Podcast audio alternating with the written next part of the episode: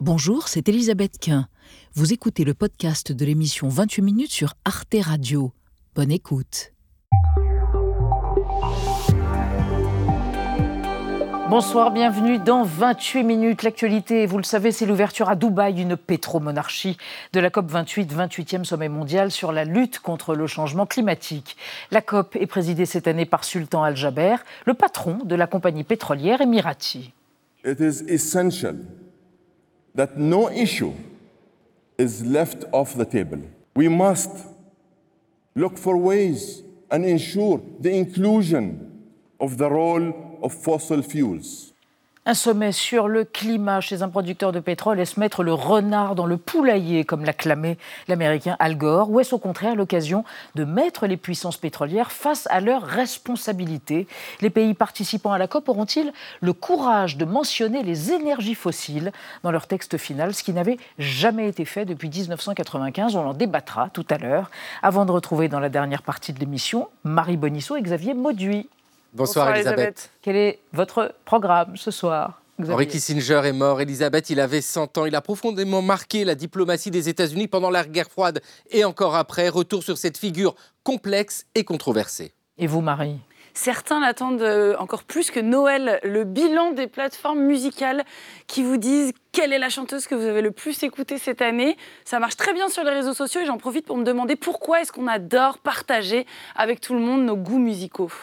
À tout à l'heure, les amis. Et pour commencer, place à un être humain hors norme, un gardien de la forêt, Tumursuk Jal, biologiste, naturaliste, qui chérit et protège la taïga rouge en Mongolie.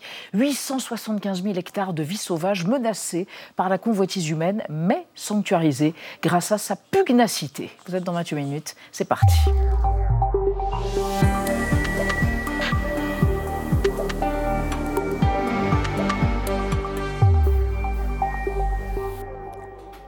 Bonsoir Tumurshuk Jal. Bienvenue sur le plateau, bienvenue en France et bienvenue sur Arte sur le plateau de 28 minutes. Je vous présente Marjorie Adelsen et Benjamin Sportouche, mes complices, pour cet entretien avec vous. Je voudrais redire que vous êtes gardien de la forêt, qu'on vous verra dans un merveilleux documentaire qui passe sur Arte. Alors on va découvrir votre portrait Tumoshuk Jal et après on évoque avec vous cette taïga rouge et votre action absolument déterminante pour la protéger. Regardez, c'est là. Kovsgol, un fils, un film, c'est la règle de trois de Timur Soukjal. Il naît en 1964 dans la province de Kovsgol en Mongolie. Situé au nord du pays, ce territoire montagneux abrite une taïga composée de bouleaux, de pins, de cèdres et de mélèzes, mais aussi une chaîne de montagnes qui culmine à plus de 3000 mètres d'altitude. Petit, Tumursouk apprend à lire les traces des animaux. C'est presque inné, ces enseignements m'ont été transmis par mes ancêtres. Diplômé en sciences, il devient directeur du parc national du lac Kovsgol.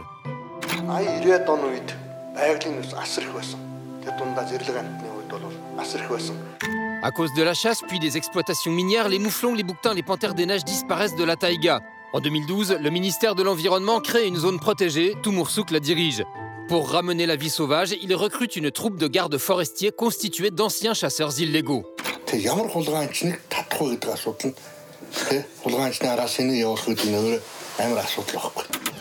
L'un de ses fils a dirigé un centre de recherche et de préservation des panthères des neiges. Grand défenseur de la biodiversité, il a été agressé plusieurs fois à cause de son engagement. Le 11 novembre 2015, il est retrouvé noyé dans le lac de Kovsgol. Après sa mort, une chanson hommage est composée par le chanteur mongol Javklan.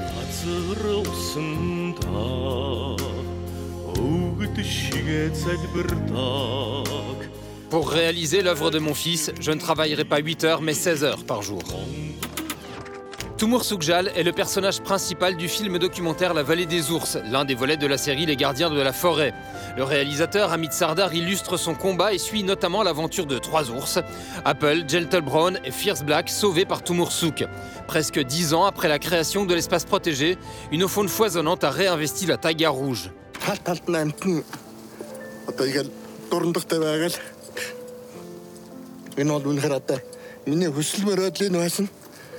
амьтны дэваажин болгоно зоо парагш болгоно гэж бодчихсон яг л биелж байна нэглээд. Pour nous sauver, précise-t-il, nous devons permettre à la nature de se guérir elle-même. Tumur Soukjal, l'émotion vous étreint quand vous voyez les images qu'on vient de voir et peut-être quand vous pensez à la mission qui est la vôtre, sauver ces espaces vierges On vous sent très ému.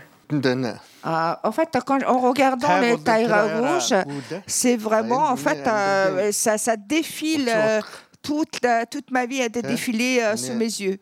Et euh, c'est vraiment l'importance de mon travail. C'était euh, vraiment le, sacrifice que j'ai pu avoir dans ma vie. Et parce que, bien sûr, c'est mon destin. Je suis destinée à, préserver la nature à préserver aussi la, la faune et la flore de la taïga. Et quand je vois ma, ma patrie, ma terre natale, et ça m'émeut. Et aussi en voyant de mon fils qui est décédé. Et, euh, et au jour d'aujourd'hui, euh, je, suis, euh, je, partage mes émotions avec les téléspectateurs français, avec vous également sur le, sur le plateau. C'est pour ça que ça, ça m'émeut. Benjamin. Ce qu'on découvre dans ce documentaire, c'est votre travail admirable. Mais vous-même, vous avez été chasseur auparavant. Et alors, pour vous aider dans votre tâche, vous allez recruter aussi des chasseurs. Comment vous arrivez à les convaincre?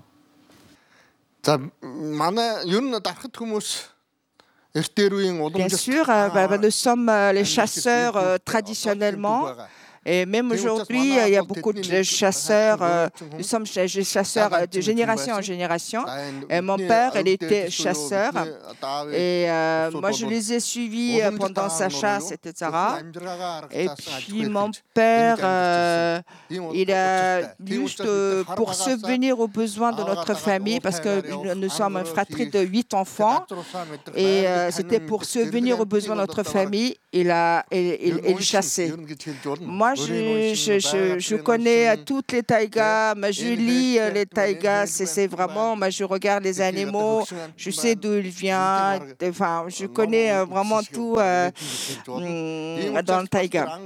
Moi, quand j'ai fini mes, euh, mes, mes, études, euh, j'ai décidé de devenir gardien de la forêt.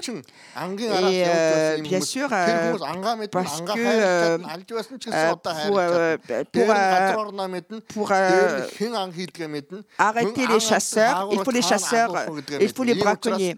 Parce que c'est eux qui savent euh, euh, le caractère des chasseurs illégaux et puis aussi parce qu'ils connaissent les, les, vallées par cœur. Et ils connaissent les endroits qui ne sont pas accessibles pour les autres personnes. Et aussi, et euh, moi, euh, je les ai persuadés, je les ai convaincus pour être, pour être gardien de la forêt.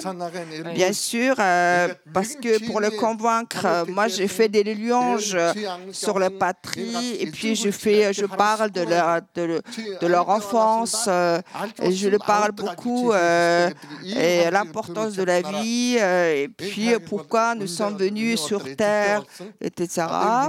et bien sûr, ça, c'est comme ça que je les ai euh, convaincus.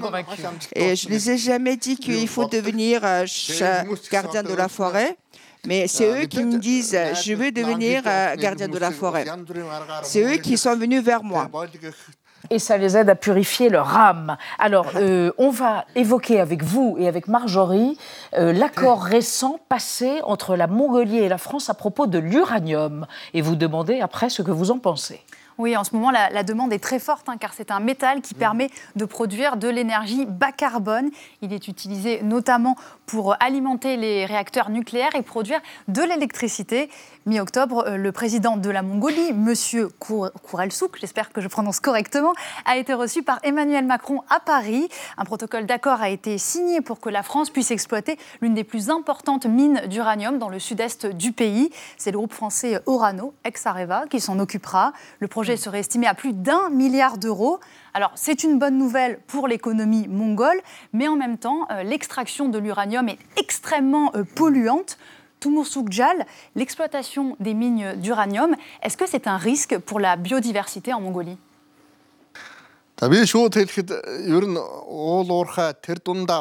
Moi, je, moi, je suis contre les, les, les extractions euh, des, des, ressources naturelles et puis les, les, les mines, etc. Parce que euh, c'est pas bon du tout. Moi, je suis quelqu'un qui, euh, qui est très proche à la nature. Et c'est vraiment par cupidité, c'est pour se faire de l'argent, ils font ça. Et euh, la Mongolie, euh, il, est, euh, il est très réputé pour, pour la nature sauvage, pour les forêts primaires. Mais l'exploitation minière, et je suis vraiment contre. Ils ne sont, vraiment pas compatibles avec la lutte, la préservation de la forêt et de la biodiversité. Enfin, c'est mon combat de, de toute ma vie. Une dernière question et une réponse synthétique, si possible. Toumour Soukjal, la COP 28 ah, vient de s'ouvrir aujourd'hui à Dubaï. Vous n'y allez, allez pas puisque vous êtes ici. Qu'est-ce que vous en attendez?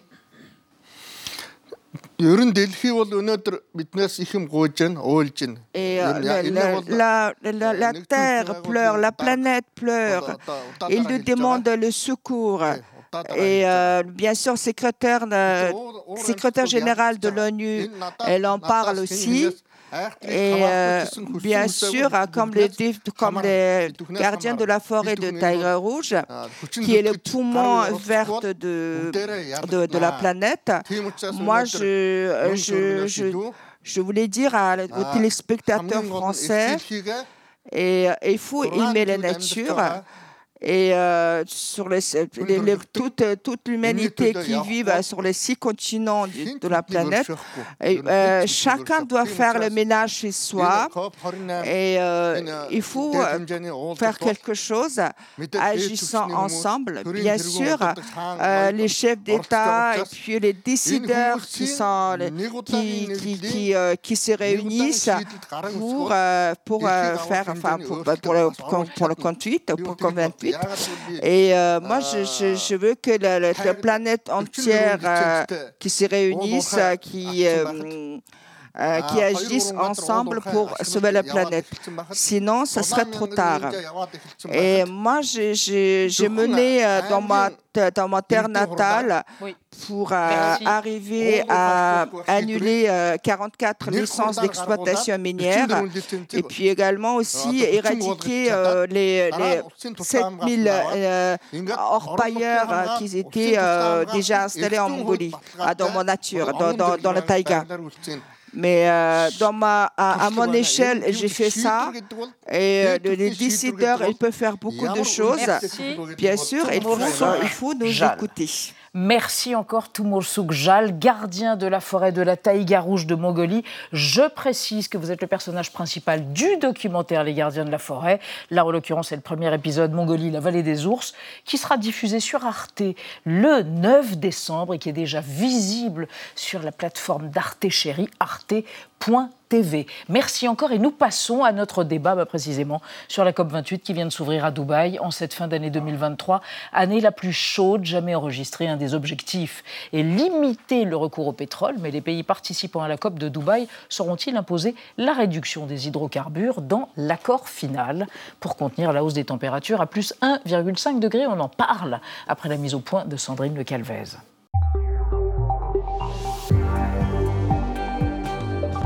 28 degrés, grand soleil, comme quasiment toute l'année. Bienvenue à Dubaï, une destination inattendue pour accueillir la COP28 qui s'est ouverte ce matin. Les Émirats arabes unis figurent à la septième place des plus gros producteurs mondiaux de pétrole. Et le sommet est présidé par le patron d'une des principales firmes pétrolières du pays, Sultan Al-Jaber, qui se s'est attendu au tournant. Il est essentiel qu'aucune question ne soit laissée de côté. Et oui, comme je l'ai dit, nous devons faire en sorte d'inclure le rôle des combustibles fossiles. Sultan Al-Jaber, accusé de conflit d'intérêts, est-il le mieux placé pour négocier une sortie des énergies fossiles et maîtrise de gaz à effet de serre? Le patron de l'ONU veut y voir une opportunité à saisir. Je pense qu'il est dans une meilleure position pour convaincre ses collègues de l'industrie des énergies fossiles que s'il était membre d'une ONG. À la COP 26 à Glasgow en 2021, les États avaient accepté de s'engager à cesser progressivement l'exploitation du charbon. Qu'en sera-t-il pour les autres énergies fossiles qui représentent une manne financière toujours plus rentable? Des ONG comme Greenpeace dénoncent les profits qui s'envolent alors que les catastrophes climatiques se multiplient. L'année 2023 a enregistré des records de sécheresse et de température. Et pourtant, euh, les entreprises du charbon, du pétrole et du gaz ne sont jamais aussi bien portées. En 2022, euh, les cinq plus gros groupes pétroliers ont engrangé près de 200 milliards de profits. Alors, face à ce que l'ONU appelle l'effondrement climatique, les deux semaines de négociations à venir à Dubaï peuvent-elles vraiment aboutir à une sortie programmée des énergies fossiles? Peut-on faire confiance au roi du pétrole? Nos trois invités pour évoquer ces questions, Yamina Saeb, bonsoir madame, ingénieure et docteur en énergétique. Vous êtes chercheuse et enseignante à Sciences Po Paris et co-autrice du dernier rapport d'évaluation du groupe intergouvernemental d'experts sur l'évolution du climat, le GIEC. Selon vous, cette COP à Dubaï risque de nous enfermer dans le pétrole et pas seulement à cause du sultan Al-Jaber, de sultan Al-Jaber. Les pays producteurs, comme ceux de l'OCDE, n'ont aucune envie de sortir du pétrole. À côté de vous, Philippe Chalmin. Bonsoir, économiste, tintinologue, Tintin au pays de l'or noir, spécialiste des matières premières, prof à Dauphine et président de Cyclope, un centre de recherche sur le marché des matières premières. Selon vous, Philippe Chalmin, on est toujours dans l'ère du, dans l'âge du pétrole et ce n'est pas bien, mais au vu des rigidités et des précédentes COP, il est peu probable, ajoutez-vous, que notre génération connaisse l'âge des énergies renouvelables. Zut, c'est embêtant, vous êtes jeune. Marc-Antoine euh, El Mazega, enfin, bonsoir, vous êtes directeur du du Centre énergie et climat de l'IFRI. Selon vous, le fait qu'un État pétrolier, Dubaï donc, organise la COP n'est pas une mauvaise chose. On ne peut pas lutter contre le changement climatique en excluant une partie des acteurs, notamment ceux qui produisent des hydrocarbures. Et on démarre bah, justement avec le mot du jour. Oui, pétro-monarchie, hein, ce sont donc des monarchies euh, du Golfe qui tirent l'écrasante majorité de leurs revenus des exportations de pétrole. Parmi ces pétromonarchies, on compte l'Arabie saoudite, le Koweït, le Qatar ou bien encore le Sultanat d'Oman et bien sûr donc les Émirats arabes unis, septième producteur de pétrole au monde, où a lieu la COP 28. Philippe Chalmin, est-ce que vous diriez, comme euh, l'ancien président américain Al Gore, que c'est confier le poulailler à un renard ou après tout, pourquoi pas? Euh, L'expression euh, renard et le poulailler, elle n'est pas d'Al Gore, elle est de Franklin Roosevelt. Quand Roosevelt, en 1935 ou 36, crée la SEC, l'organisme de régulation euh, du marché euh, boursier américain, il, a confié ça au financier le plus véreux qui était Joseph Kennedy, le père du futur président. Vice-président, reprend. et c'est lui qui a dit il n'y a rien de mieux qu'un renard pour garder un poulet. Ah. Ah et alors, et donc vous dites oui, euh, c'est vrai ou pas? Écoutez, à partir du moment où il avait été décidé que la COP soit organisée dans les Émirats arabes unis, euh, il fallait trouver une personnalité suffisamment forte euh, pour la présider. Pourquoi pas euh, le sultan Al-Jaber, dans la mesure où il a plusieurs casquettes. Effectivement, il est le patron d'ADNOC. L'ADNOC, c'est la principale, c'est la compagnie pétrolière nationale d'Abu Dhabi. Et vous venez de le dire, c'est le septième producteur de pétrole dans le monde. Maintenant, peut-être un peu moins que les autres, c'est compagnies font quelques efforts pour les renouvelables. Ils ne sont pas totalement idiots. Eux aussi, ils savent que le temps du pétrole mmh. Est un temps qui se mesurera en quelques décennies, ah, mais pas énormément. Donc ils, ils savent très bien qu'il faut qu'il prépare aussi l'avenir. On, y reviendra au temps du pétrole, mais Yamina Saeb, euh, pour rester autour de Sultan Al-Jaber et de l'ADNOC, euh, euh, vous êtes ulcéré ou pas de voir qu'il a quand même annoncé qu'ils allaient augmenter la production d'hydrocarbures jusqu'en 2027 Il n'est pas le seul. Tous les producteurs de pétrole ont annoncé qu'ils allaient mm. augmenter leur production. Il n'y a pas que les Émirats arabes unis. Si on compte les pays de l'OCDE, dans les États-Unis, la Norvège, l'Australie, qui sont producteurs d'énergie fossile, on fait aussi des annonces d'augmentation de leur production. Donc il est dans euh, la droite ligne de ce que font les producteurs. Après, là où il y a, là où il y a problème, c'est le fait qu'il ait cette triple casquette. Il est président de, la COP, il est ministre de l'énergie et en même temps le, président directeur de, de, cette compagnie. Et du coup, il y a un mélange des genres incroyable qu'on qu'on n'avait quand même jamais vu jusque-là. Là, pour moi, cette COP avec cette présidence-là, avec ce monsieur-là pour la présidence, euh, c'est en fait la cerise sur, sur le gâteau.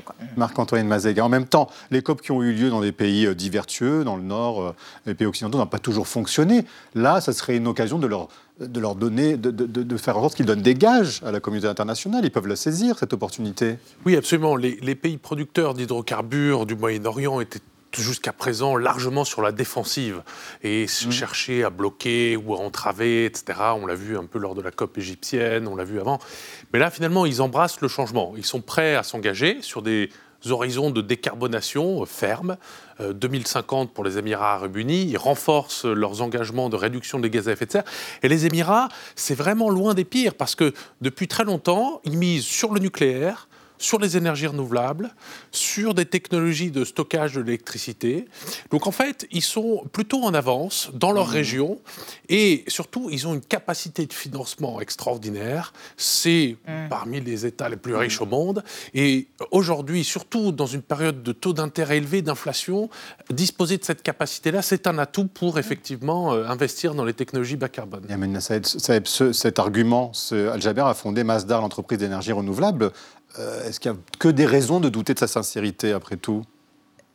Alors, Masdar était un beau projet de démonstration euh, à l'époque où euh, il, avait géré. Il est toujours, je pense, président directeur de, de cette boîte-là. Euh, mais il n'a jamais répondu, il n'est pas allé plus loin. Parce qu'à l'origine, on devait mm. faire un objet, un projet de démonstration. et puis après, voilà, une ville de démonstration. Et puis après, faire ça partout. C'est pas ça qu'il a fait. il a, il a D'ailleurs, Masdar, tel qu'il a été conçu au départ, n'est toujours pas terminé. Et donc, il n'est jamais allé plus loin. Mm. Et après, on dit souvent, il, a, il a Masdar euh, est un gros producteur euh, d'énergie renouvelable, mais lorsqu'il y, a un classement de Green Power Ranking, mm. et c'est classé 62e. C'est n'est pas classé premier ou deuxième, c'est classé 62e.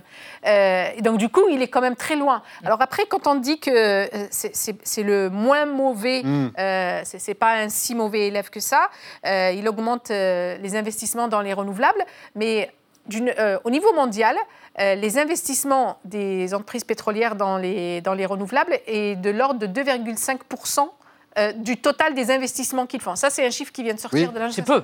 C'est très peu. Et donc, en fait, on rééquilibre pas. Et puis, en plus, dans le cas des Émirats et dans le cas de tous les pays qui sont, euh, où il y a beaucoup d'opulence, c'est en fait la demande. Consommer plus, consommer plus. Alors, attendez, on va y revenir. Ils sont bons élèves dans les énergies renouvelables. C'est ce que disent aussi eh bien, les géants du pétrole. Écoutez Patrick Pouyanné, le directeur général de Total Energy. I will put uh, in the next uh, on the six years 40 billion dollar between clean transition and clean energies on one side and uh, our own decarbonization or our operations, you know. So 40 billion dollars is not far from 40, 40 to 50 percent of investment. So that's what we have to bring: uh, technology, uh, slashing emissions down, and contributing to the new energy system. Philippe Chalmin, greenwashing ou véritable bonne volonté? Écoutez, de la part de Total, c'est plutôt de la véritable bonne volonté. Euh, il y a eu un classement qui est sorti récemment euh, des grandes compagnies pétrolières mhm. et de leurs engagements justement sur les objectifs 1, 2, 3 de l'accord de Paris. Euh, celle qui sort en tête, c'est Eni, l'italienne. En deux, il y a mhm. Total. Et par contre, effectivement, très loin dans le classement, vous avez Exxon, Chevron, les compagnies américaines.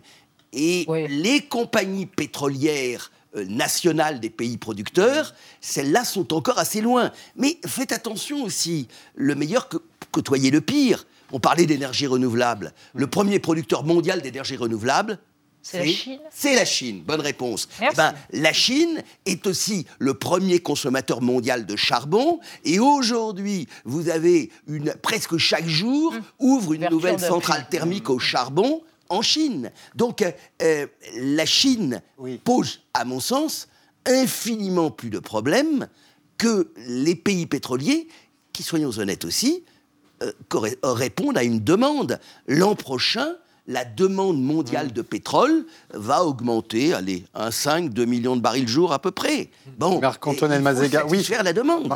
Est-ce qu'on n'est pas aussi, nous, responsables, pays industrialisés, de cette augmentation de la demande? Parce qu'on a vu, euh, contre l'inflation, il y a eu des subventions aux énergies fossiles, au carburant, tout simplement. Est-ce qu'on n'est pas tous responsables de ce recours permanent au pétrole et aux énergies fossiles Alors, nous, dans les pays occidentaux mmh. riches, la consommation de pétrole est en tendance déclinante. Mais trop lentement, évidemment, par rapport aux, contraintes scientifiques et la connaissance scientifique, mais on est en déclin. Mais le problème, c'est que dans le reste du monde, l'augmentation est forte, voire très forte. Et pourquoi? Parce que les alternatives existent, mais enfin, elles ne sont pas à la portée de main de tout le monde. Il y a énormément de croissance démographique et économique, on ne connaît pas tout ça, on a oublié. Mais quand vous avez un pays où la consommation d'électricité, euh, le nombre de, personnes qui sortent de la pauvreté, c'est de l'ordre de 10, 15, 20% par an, ça vous fait une pression immense. Vous pensez à l'Inde, par exemple Bien sûr, l'Inde, bien sûr, mais d'autres pays d'Asie du Sud-Est. L'Afrique subsaharienne, pour l'instant, n'est pas encore dans cette, dans cette trajectoire-là. Mais donc, de fait, euh, de fait, les hydrocarbures restent absolument centrales, même si on voit arriver le le pic de consommation et puis un, déclin progressif. Si me permettre. Attendez, il y, a Yamina Saeb d'abord qui n'est pas d'accord et après vous, Philippe Chadma. En fait, il, n'y a pas de demande de la part des citoyens pour des énergies fossiles. Il y a une, une, demande de la part des citoyens, un accès à la mobilité, un accès au confort, un accès à un logement moderne, un accès à la modernité. Il se trouve que nos gouvernements n'ont pas été à la hauteur pour fournir ces accès-là à la modernité, euh, et, ça existe aussi chez nous, euh, avec les, énergies du 21e siècle. Ils sont encore avec le logiciel du 20e siècle. Alors quand j'entends qu'il y a une demande du mmh. pétrole, mmh. ça c'est faux. Il y a une demande des services énergétiques. Ce sont deux choses différentes. Et le problème, c'est que nos politiques, elles ont, par exemple, quand on a eu la crise en raison de la guerre en Ukraine, eh bien, qu'est-ce qu'on a fait? On a refait exactement ce qu'ils ont fait dans les années 70 quand il y a eu le choc, pétrolier. Donc, on a mis en place euh, des programmes de sécurité énergétique. Des sécurité de soutien. Voilà. Avec les chèques carburant, le sécurité contre la hausse des prix et l'inflation.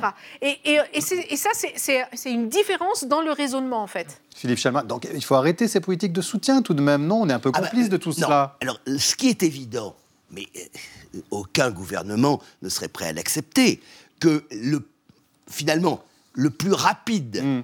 pour euh, arriver à sortir euh, du pétrole et plus largement des énergies fossiles, c'est d'en augmenter le coût.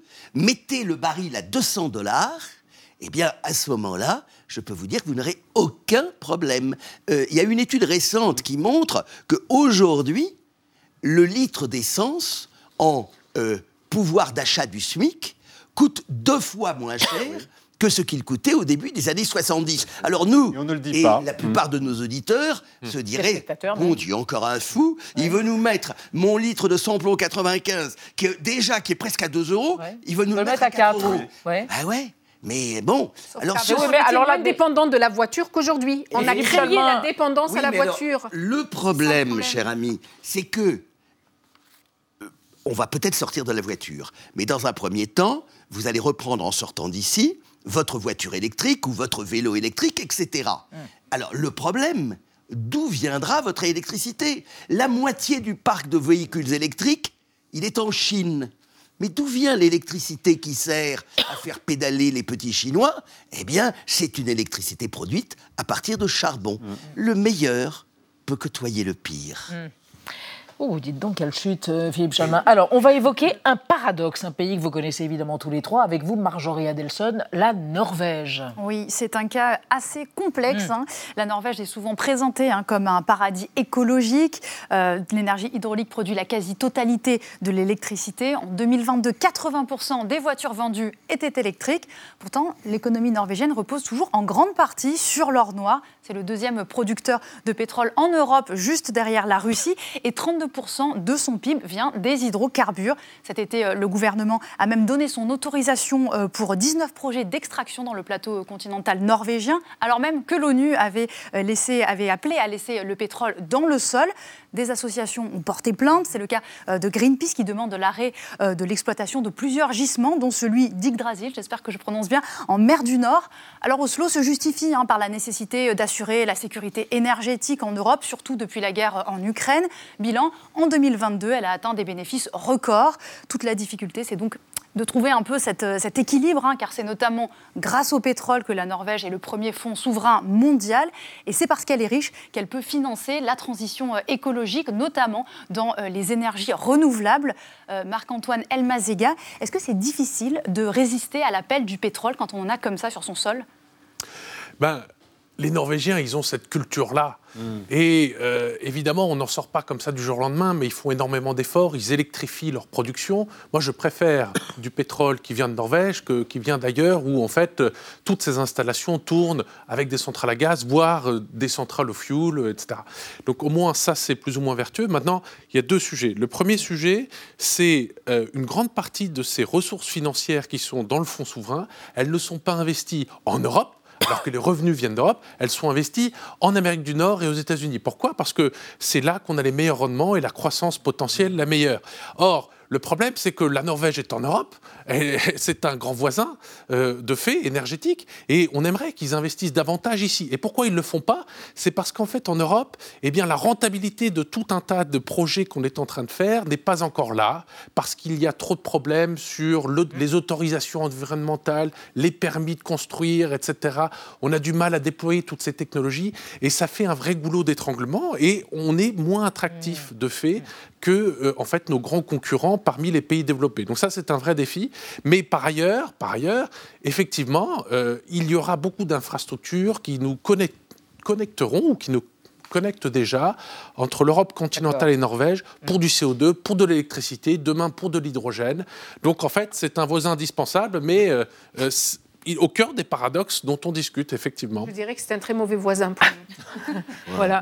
Pourquoi? Parce qu'en en fait, la Norvège, euh, vous avez, dans votre, dans votre présentation, vous avez présenté la Norvège comme étant un pays très écolo, etc. C'est pas vrai du tout. oui, elle est fausse, cette image. Hein. Mmh. Euh, par exemple, euh, là, ils ont décidé de, passer aux voitures électriques. Alors, tout le monde applaudit ça, etc. Ils, ont, ils ont le taux d'électrification de la voiture le plus élevé mmh. d'Europe et peut-être du monde.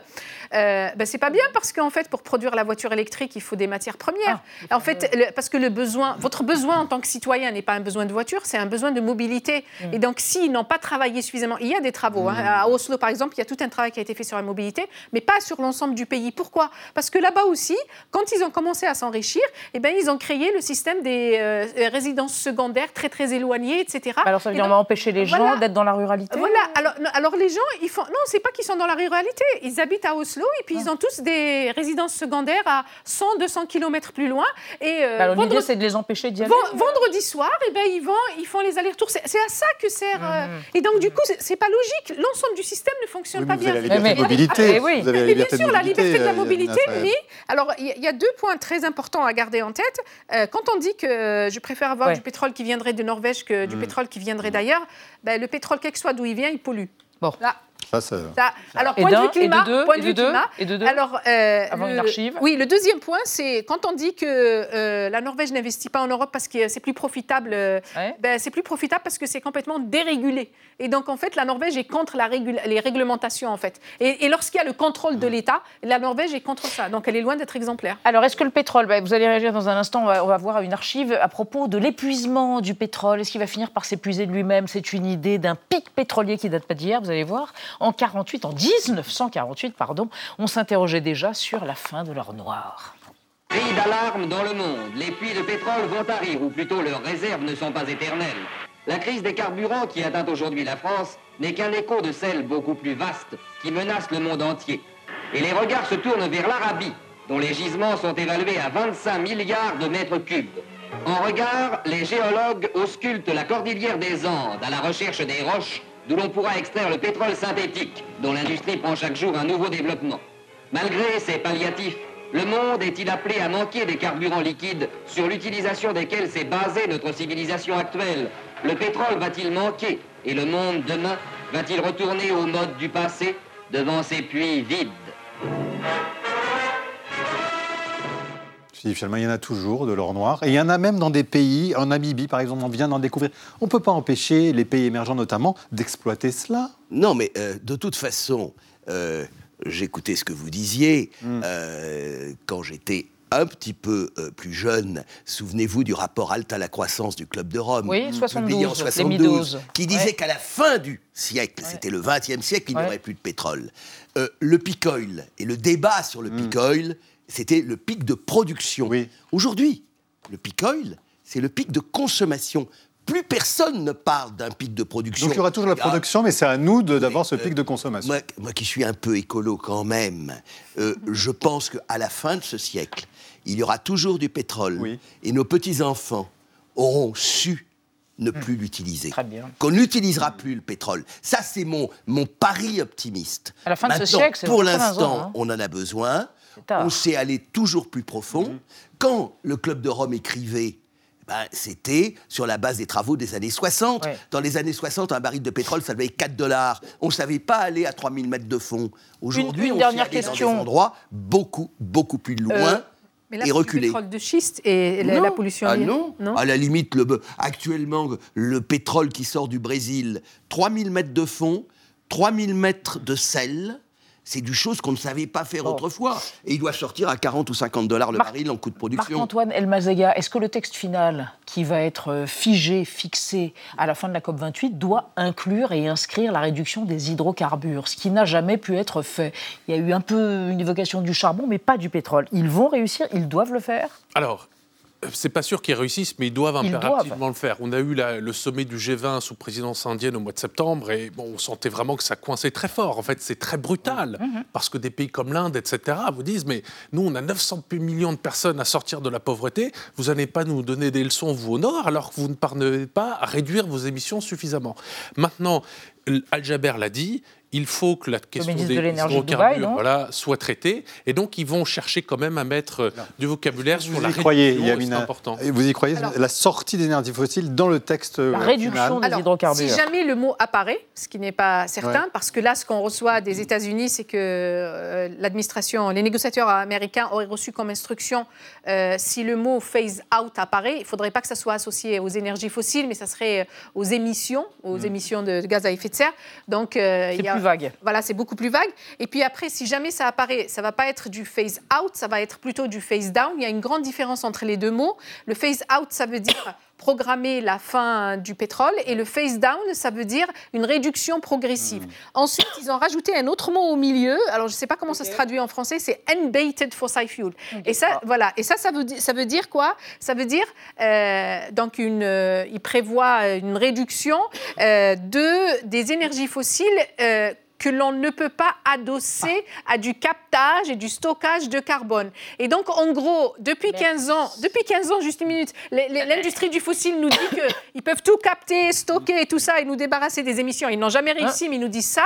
Donc, du coup, si jamais on obtient ça, ça voudrait dire qu'on va continuer jusqu'à la fin avec les énergies fossiles. Merci pour cette conclusion et merci à tous les trois d'être venus débattre autour de la COP28 de Dubaï et savoir si on peut faire confiance aux pétromonarchies pour en finir, en tout cas pour réduire les hydrocarbures. On reste dans euh, l'actualité avec Marie Bonisseau et Xavier Maudu. On va évoquer la mort d'Henry Kissinger à 100 ans, une paire de lunettes iconiques et une figure plus que controversée de la diplomatie américaine au XXe siècle. Et on va parler de nous et la musique sur les plateformes de musique Spotify, Spotify ou Deezer. Mais d'abord, ben oui, je suis un dinosaure. Mais d'abord, les mauvaises dettes de l'actualité par Thibault ce soir. Anti-tabac, comme le plan présenté par le ministre de la Santé, c'est entendu anti-tabac. Un nouveau plan anti-tabac pour les quatre prochaines années. Énorme plan anti-tabac. Qu'est-ce que ça veut dire? Exactement ce que ça dit. Merci de m'en dire un peu plus. Entendu. La vie secrète des mauvaises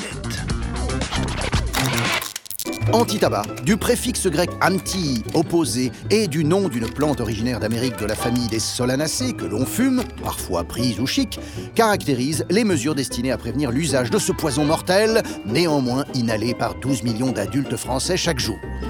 Un nouveau plan gouvernemental anti-tabac a été annoncé mardi. Le ministre de la Santé a donc présenté un programme national de lutte anti-tabac pour la période 2023-2027, avec d'abord hausse du prix du paquet de cigarettes de 50 centimes au 1er janvier et extension des espaces sans tabac aux plages, parcs et à bord des lieux publics, conformément au mantra présidentiel énoncé en 2021 de fabriquer une génération sans tabac. Le cancer est la première cause de mortalité en France et la clope la première cause de cancer évitable, qui consume 75 000 fumeurs par an, soit 200 par jour. Selon un chef de l'Institut Curie, premier centre français de lutte contre le cancer, si tous les moins de 20 ans arrêtaient de fumer demain, la mortalité par cancer diminuerait de 40% dans les 50 ans. Pour éloigner les minots de la sucette à cancer, certaines mesures anti-tabac sont radicales.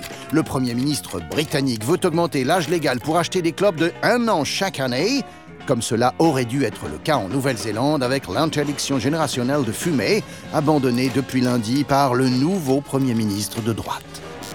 Réussissant hier à vendre des cigarettes approuvées par les Toubib, le lobby du tabac est aujourd'hui champion du placement de produits, notamment au cinéma.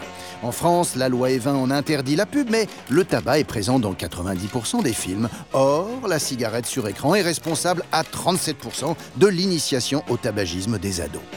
Alors, à quand le clope de fin Bonsoir Marie Bonisseau. Bonsoir, Monsieur Mauduit. Bonsoir Elisabeth. Alors, il avait 100 ans, il avait des lunettes, on voyait que ça. Il s'appelait Henry Kissinger. Il est mort hier, l'ancien secrétaire d'État et prix Nobel de la paix, plutôt contesté, figure incontournable de la diplomatie américaine pendant 30, 20, 40 ans, enfin en tout cas pendant la guerre froide. Euh, beaucoup d'hommages et beaucoup de controverses. Oui, oui, il faut les évoquer. Hein. En 1975, le chanteur et poète belge Julos Bocarn adresse une lettre à Kissinger, qui est alors une figure incontournable. Hein. Il est conseiller à l'aide défense aux États-Unis, secrétaire d'État, c'est-à-dire qu'il s'occupe des affaires étrangères. Lettre à Kissinger, ça, c'est le titre de la chanson. Je veux te raconter, Kissinger, l'histoire d'un de mes amis. Son nom ne te dira rien, il était chanteur au Chili. Et alors, c'est qui cet ami? Victor Rara, lui aussi chanteur, guitariste, un Chilien hein, qui est très investi dans les mouvements sociaux. Il est membre du Parti communiste. Mm. Il soutient l'Union populaire du président Allende. Et Victor Rara est arrêté en septembre 1973 au moment du coup d'État du général Pinochet. Comme tant d'autres Chiliens, il est enfermé au Stade national à Santiago. C'est une prison à ciel ouvert. Là, il est torturé. Il a les doigts broyés. Vous voyez, lui qui est guitariste, on lui détruit les doigts et il est exécuté. L'officier déposa la hache, il s'appelait peut-être Kissinger, ben voilà ce que chante Bocarn, parce que Kissinger est déjà une figure controversée. C'est lui qui représente cette politique jusqu'au boutiste des États-Unis, prête à tout pour arriver à ses fins, la lutte contre le communisme. Et dans ces années-là, c'est la guerre du Vietnam, Kissinger préconise le bombardement du Cambodge, voisin. Oui, parce qu'il veut couper la piste Ho Chi Minh, des bombardements qui provoquent des dizaines de milliers de morts et qui déstabilisent le pays, ce qui permet d'ailleurs aux Mers Rouges d'arriver au pouvoir. En 75. Et pourtant, il reçoit le prix Nobel de la paix. Eh oui, 1973, un prix Nobel qu'il partage avec le diplomate vietnamien Les Duc Alors, très étonnant ce prix Nobel, hein. tout le monde le commande. D'ailleurs, Kissinger ne se rend pas à Stockholm pour la cérémonie de remise de prix parce qu'il a compris que c'était bien compliqué. Alors, oui, oui, il a favorisé la détente. Oui, il a favorisé le rapprochement entre les États-Unis et la Chine populaire, les États-Unis et l'Union soviétique. Il a surtout favorisé les intérêts de son pays, coûte que coûte, peu importe les crimes de guerre, le sang versé. Pour comprendre l'image de Kissinger, faut écouter le chant des louanges et écouter aussi le contre-chant. Ah, merci Xavier. Euh, alors Marie, euh, encore un chant mais un peu plus léger, disons. Les géants du streaming ont publié le palmarès des chansons que vous, enfin nous tous plutôt, avons le plus écouté cette année. Et pour des gens qui sont fous de musique, c'est devenu un événement mais plus attendu que euh, Noël ou ah oui, que sais-je. le meilleur moyen pour que les gens parlent de vous, c'est de leur parler d'eux. Je fais un peu mon gourou de la pub en disant ça, mais c'est exactement euh, ce, mécanisme qui mhm. explique le succès mhm. phénoménal de ce qu'on appelle les Spotify Wrapped. Spotify, je le rappelle quand même, c'est la première plateforme de streaming musical pour écouter de la musique, première plateforme au monde. Il y a un demi-milliard d'utilisateurs qui se servent de ce site pour écouter leur musique tous les jours. Et donc, à chaque fois, cette période de l'année, ils reçoivent une petite liste avec vos cinq artistes préférés, vos cinq chansons, vos cinq albums. En gros, ce que vous avez le plus écouté cette année en 2023. Le nombre d'heures aussi total passé à écouter de la musique. Moi, ça a duré neuf jours. Je ne sais pas si c'est beaucoup ou pas, mais en tout cas, j'ai écouté de la musique pendant neuf jours. Et si vraiment vous avez énormément écouté une artiste je prends Taylor Swift parce que c'est la numéro 1 mondiale cette année, pas parce que je suis une fan, une Swiftie. Et bon, ben alors vous, avez, vous allez recevoir en plus un petit message qui vous dit bravo, vous êtes dans le top 1% des plus grands fans de Taylor Swift. Vous êtes censé euh, être super fiers de ça. Et ensuite, surprise, il y a une petite vidéo de Taylor Swift, la pop star. Ah, qui vous dit bravo. merci, bravo et merci bravo, Mary. m'avoir écouté. Bref, ce bilan Spotify euh, qui marche du feu de Dieu, il existe depuis une petite décennie. Et il est copié par tous les concurrents, donc Deezer, les Français, Apple Music, euh, parce qu'il a su parfaitement profiter pour notre passion humaine à exposer nos goûts même si tous les sociologues vont nous dire le contraire, on a l'impression que nos, goûts sont absolument uniques. Je suis sûre, par exemple, que dans nos jeunes années, certains d'entre nous euh, avaient un sac comme ça, recouvert de badges avec euh, des groupes de rock ou des t-shirts euh, Nirvana ou autres pour porter haut vos couleurs musicales. C'est exactement la même idée qui se passe en ce moment, avec, en plus, on va rajouter la soi-disant impartialité des datas. Ah, ah. fascine tout le monde. Mais l'idée, c'est de dire regarde ce que j'écoute et donc regarde qui, je suis. Exactement. Même si certains, c'est vrai, se font chaque année biaiser un petit peu leurs données, notamment s'il y a un enfant dans leur foyer qui va se mettre à écouter en boucle des chansons de dessins animés. Du coup, vous avez Shrek en artiste numéro un. Euh, ah. c'est pas très scientifique. Spotify en rajoute en plus parce qu'ils veulent vraiment qu'on ait l'impression d'être unique et très intéressant. Ils nous font un bilan de personnalité musicale. Vous savez, un peu comme euh, des cartes de tarot. Donc, par exemple, vous pouvez tomber sur vous êtes une auditrice lumineuse, vous écoutez des chansons joyeuses et entraînantes. Ou alors vous êtes un collectionneur, vous avez des très bons goûts de niche, vous êtes un voyageur du temps, vous écoutez en boucle toujours les, les vieilles mêmes chansons ringardes. Moi, j'étais vampire, j'ai pas compris ce que ça voulait dire. En tout cas, c'est un coup marketing assez impressionnant, même si, quand même, pour conclure cette chronique, j'aimerais rappeler que toutes ces plateformes qui nous offrent nos données chaque année de façon si amusante, on a envie de les partager, à la base, c'est nous qui avons quand même accepté de leur fournir ces renseignements. Elles ne font que nous les rendre partiellement et on leur dit merci. C'est très habile.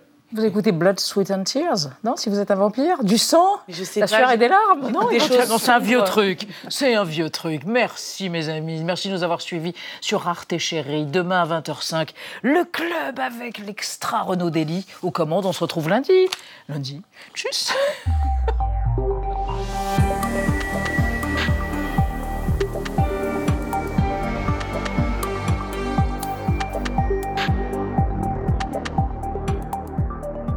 Retrouvez le podcast de 28 minutes sur toutes les plateformes de podcast et sur arteradio.com. Et pour soutenir l'émission, abonnez-vous, commentez, critiquez, mettez des étoiles et partagez le podcast avec vos proches.